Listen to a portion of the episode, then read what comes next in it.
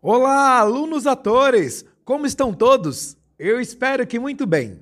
Meu nome é Fábio Viana. Eu sou ator, diretor e professor de teatro. E estou aqui hoje para finalizar o nosso projeto Eu Canto a Minha Verdade, Não Me Cale.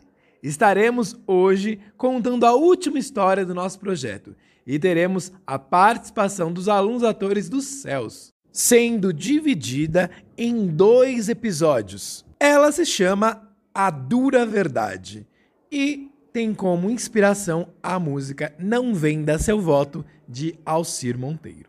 Vamos lá? Vamos começar a nossa história de hoje? A história fala de Paulo, um estudante do curso de História nas Faculdades Unidas.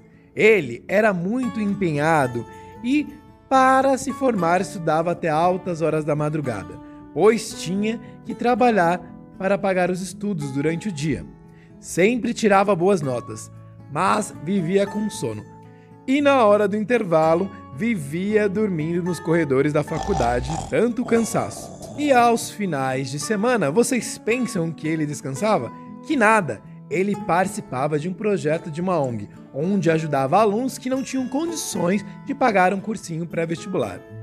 Ele os preparava a estudar para as provas. Ficava o sábado todo ajudando esses meninos e meninas nos estudos. Acreditava que por meio da educação o país podia mudar ter menos violência e ter mais oportunidade de emprego, e também fazer com que as pessoas evoluíssem, pensassem mais. Apesar da falta de tempo, ele tinha uma namorada chamada Sandra, que o acompanhava no projeto da ONG. Ela cursava o curso de pedagogia e ajudava as crianças menores a aprender a ler e a escrever. O projeto, além de oferecer um espaço para estudo, também oferecia uma refeição o que fazia as salas lotarem e, na hora do intervalo, era uma algazarra só. Paulo, ao ver as crianças se empurrando na fila do lanche, fala com elas. Calma, crianças, calma. Tem lanche para todos. Sandra se aproxima dizendo: Muito difícil vir aqui e perceber que a maioria das crianças vem mais pela comida do que pelo aprendizado. Uma outra criança se aproxima dizendo: tem leite, tio? Paul diz.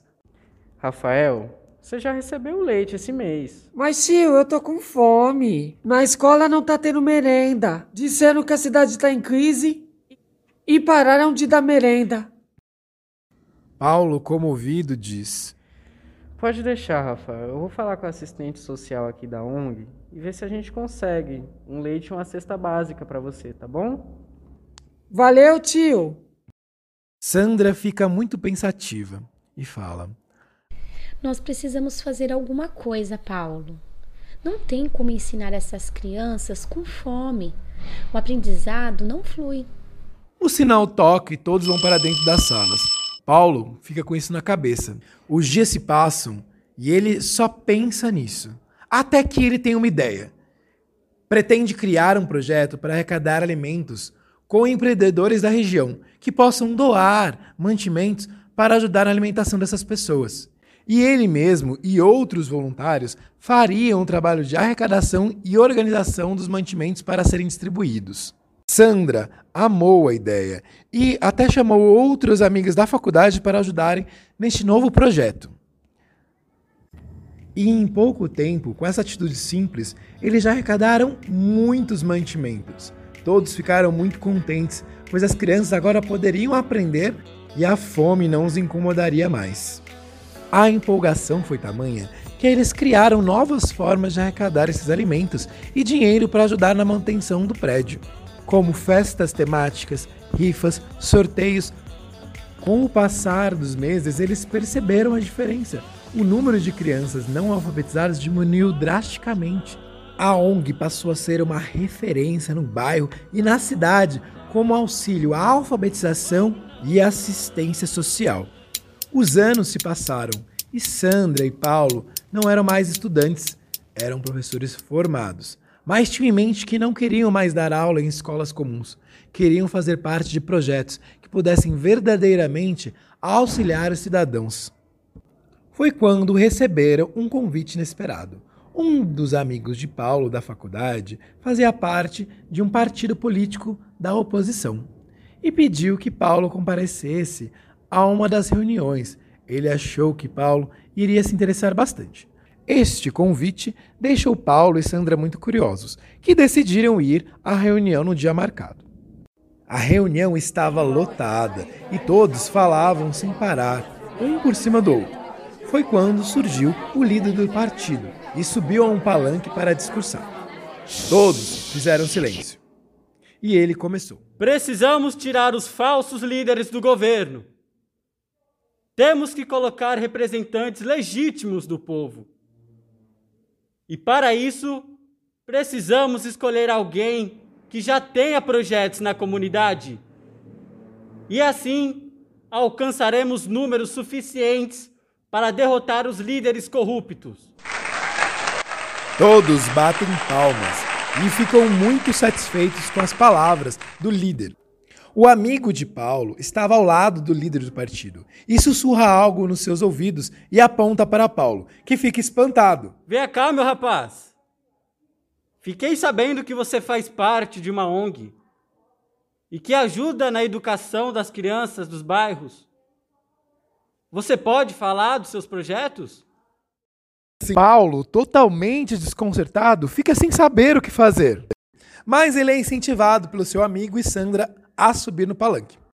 Ele começa acanhado a falar dos seus projetos, mas aos poucos toma uma coragem e nos seus olhos vem paixão por essa atitude que há muitos anos já faz. A educação é um manifesto e a alfabetização é um direito. Pontos de vista só são concebíveis através da educação. E como diria Paulo Freire, a educação é libertadora. A educação liberta, liberta da pobreza, liberta da fome, liberta do ódio e também liberta do medo. A educação nos liberta do sistema e abre os nossos olhos. Então a educação é um dos maiores e melhores processos para a compreensão do que quer que seja. A educação é um manifesto muito mais antigo do que eu penso. A educação é sublime, magnânima, e sem educação nada seríamos. Todos ficam maravilhados. E ao terminar, recebe uma salma de palmas. O líder sai de trás de Paulo já dizendo: É ele! É dele que precisamos para vencer as eleições e salvar nossa cidade. Paulo será nosso novo candidato a vereador. Paulo fica sem palavras e logo em seguida recusa. Não, eu. Eu não, não posso fazer isso. Calma, meu rapaz. Pense bem. Depois conversamos.